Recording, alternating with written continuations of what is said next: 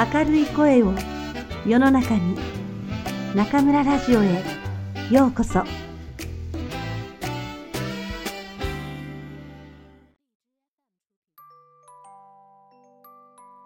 ハリー・ポッターと賢者の石。J.K. ローリング作。松岡優子役。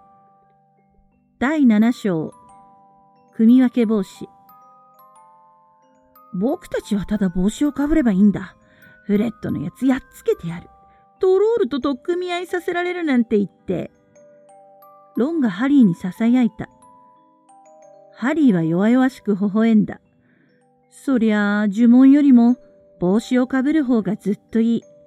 だけど、誰も見ていないところでかぶるんだったらもっといいのに。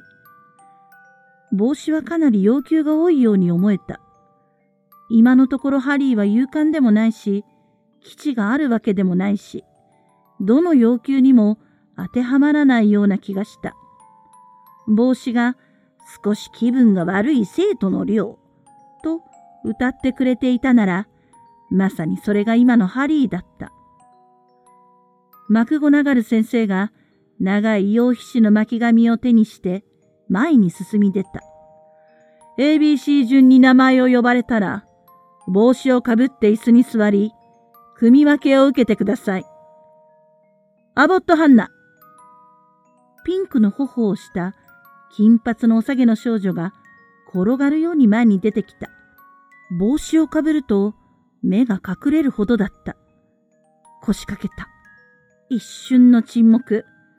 ハッフルパフと帽子が叫んだ。右側のテーブルから歓声と拍手が上がり、ハンナはハッフルパフのテーブルに着いた。ハリーは太った修道士のゴーストがハンナに向かって嬉しそうに手を振るのを見た。ボーンズ・スーザン。帽子がまた、ハッフルパフと叫び、スーザンは小走りでハンナの隣に座った。ブート・テリー、レイブン・クロー。今度は左端から2番目のテーブルに拍手が湧き、テリーが行くと何人かが立って握手で迎えた。次のブロックルハンストマンディもレイブンクローだったが、その次に呼ばれたブラウンラベンダーが初めてグリフィンドールになった。一番左端のテーブルから弾けるような歓声が上がった。ハリーはロンの双子の兄弟がヒュッと口笛を吹くのを見た。そして、ブルストルロード・ミニセントはスリザリンになった。スリザリンについてあれこれ聞かされたので、ハリーの思い込みなのかもしれないが、この寮の連中はどうも感じが悪いとハリーは思った。ハリーはいよいよ決定的に気分が悪くなってきた。学校で体育の時間にチームを組んだ時のことを思い出した。ハリーが下手だからというわけではなく、ハリーを誘うとダドリーに目をつけられるので、みんないつも最後までハリーをのけ者にした。フィンチ・フレッチリー・ジャスティン、ハッフルパフ帽子がすぐに両名を呼び上げるときと、決定にしばらくかかる時があることにハリーは気づいた。ハリーの前に並んでいた黄土色の髪をした少年、フィネガン・シェーマスなど、丸々1分間椅子に座っていた。それからやっと帽子はグリフィンドールと宣言した。グレンジャー・ハーマイオニー。ハーマイオニーは走るように椅子に座り、待ちきれないようにぐいっと帽子をかぶった。グリフィンドール。帽子が叫んだ。ロンがうめいた。ハリーは急に恐ろしい考えにとらわれた。ドキドキしているから、そんな考えが浮かんでくるのだ。どの寮にも選ばれなかったらどうしよう。帽子を目の上までかぶったまま永遠に座り続けている。ついにマクゴナガル先生がやってきて、帽子をぐいっと頭から取り上げ、何かの間違いだったから汽車に乗ってお帰りなさい。という。もしそうなったらどうしよう。引き返るに逃げられてばかりいたロングボトムネビルが呼ばれた。ネビルは椅子まで行く途中で転んでしまった。決定にしばらくかかったが、帽子はやっと、グリフィンドールと叫んだ。ネビルは帽子をかぶったまま駆け出してしまい、爆笑の中をとぼとぼ戻って、次のマクドゥガル・モラグに渡した。マルフォイは名前を呼ばれると、ふんぞり返って前に進み出た。望みはあっという間に叶った。帽子はマルフォイの頭に触れるか触れないうちに、スリザリンと叫んだ。マルフォイは満足げに仲間のクラッブやゴイルのいる席に着いた。残っている生徒は少なくなってきた。ムーン、ノット、パーキンソン、双子のパチル姉妹、パークス・サリーヤン、そしてついに、ポッター・ハリー。ハリーが前に進み出ると、突然広間中に、シーッという囁きが波のように広がった。ポッターってそう言った？あのハリー・ポッターなの？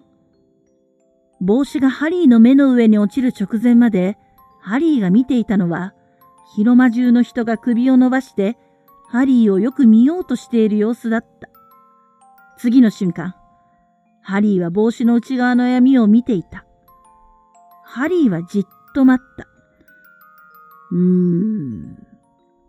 低い声がハリーの耳の中で聞こえた。難しい。非常に難しい。ふん。勇気に満ちている。頭も悪くない。才能もある。おお、なんと、なるほど。自分の力を試したいという素晴らしい欲望もある。いや、面白い。さて、どこに入れたものかな。ハリーは椅子の縁を握りしめ、スリザリンはダメ。スリザリンはダメ、と思い続けた。スリザリンは嫌なのかね？小さな声が言った。確かかね？君は偉大になれる可能性があるんだよ。そのすべては君の頭の中にある。スリザリンに入れば間違いなく偉大になる道が開ける。嫌かね？よろしい。君がそう確信しているなら、むしろグリフィンドール。ハリーは帽子が最後の言葉を広間全体に向かって叫ぶのを聞いた。帽子を脱ぎ、ハリーはふらふらとグリフィンドールのテーブルに向かった。選んでもらえた。しかもスリザリンではなかった。その安堵感で、ハリーは頭がいっぱいで、最高の割れるような歓声に迎えられていることにも全全く気づかなかった。監督生、パーシーも立ち上がり、力強くハリーと握手した。双子のウィーズリー兄弟は、ポッターを取ったポッターを取ったと歓声を上げていた。ハリーはさっき出会った左襟服のゴーストと向かい合って座った。ゴーストはハリーの腕を軽く叩いた。途端にハリーは冷水の入ったバケツに腕を突っ込んだようにぞーっとした。両生のテーブルに着いたので、ハリーは初めて上座の来賓席を見ることができた。ハリーに近い方の端にハグリッドが座っていて、ハリーと目が合うと親指を上げて、よかったという合図をした。ハリーも笑顔を返した。来賓席の真ん中で大きな金色の椅子にアルバス・ダンブルドアが座っていた。汽車の中で食べたカエルチョコレートのカードに写真があったので、すぐにその人だと分かった。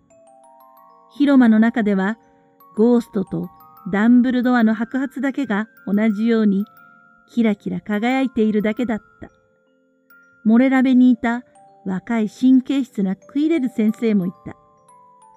大きな紫のターバンをつけた姿がひときわへんてこりんだった。まだ組み分けが済んでいないのはあと三人だけになった。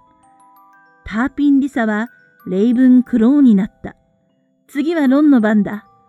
ロンは青ざめていた。